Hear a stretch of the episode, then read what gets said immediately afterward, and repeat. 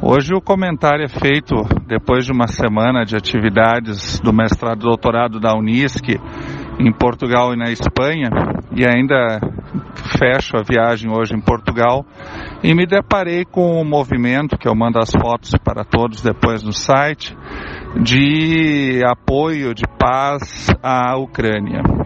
Por que isso? Ontem foram comemorados os 77 anos de vitória uh, em relação à Alemanha hitlerista da época.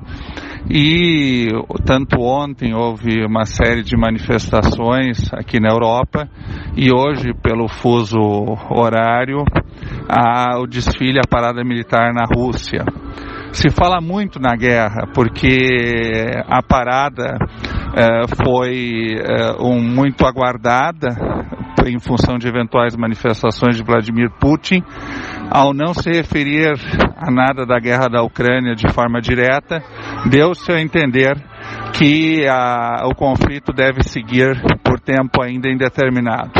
É um jogo de forças entre Rússia e União Europeia, em que a União Europeia é, aplica sanções, ao passo que é, a Rússia segue o seu processo de guerra é, em relação é, à Ucrânia. Na verdade, não se sabe até onde vai tudo isso. O que se espera é paz e o que se apresenta nos últimos tempos é uma crise muito grande do direito internacional. Um abraço a todos, desde Portugal, desde Braga, em plena primavera e na expectativa de que esse conflito se encerre o quanto antes. A música de fundo é a música que toca enquanto jovens pintam. Paz na Ucrânia, paz, fim da guerra e esperança. É com essa sensação que eu desejo a todos uma excelente semana.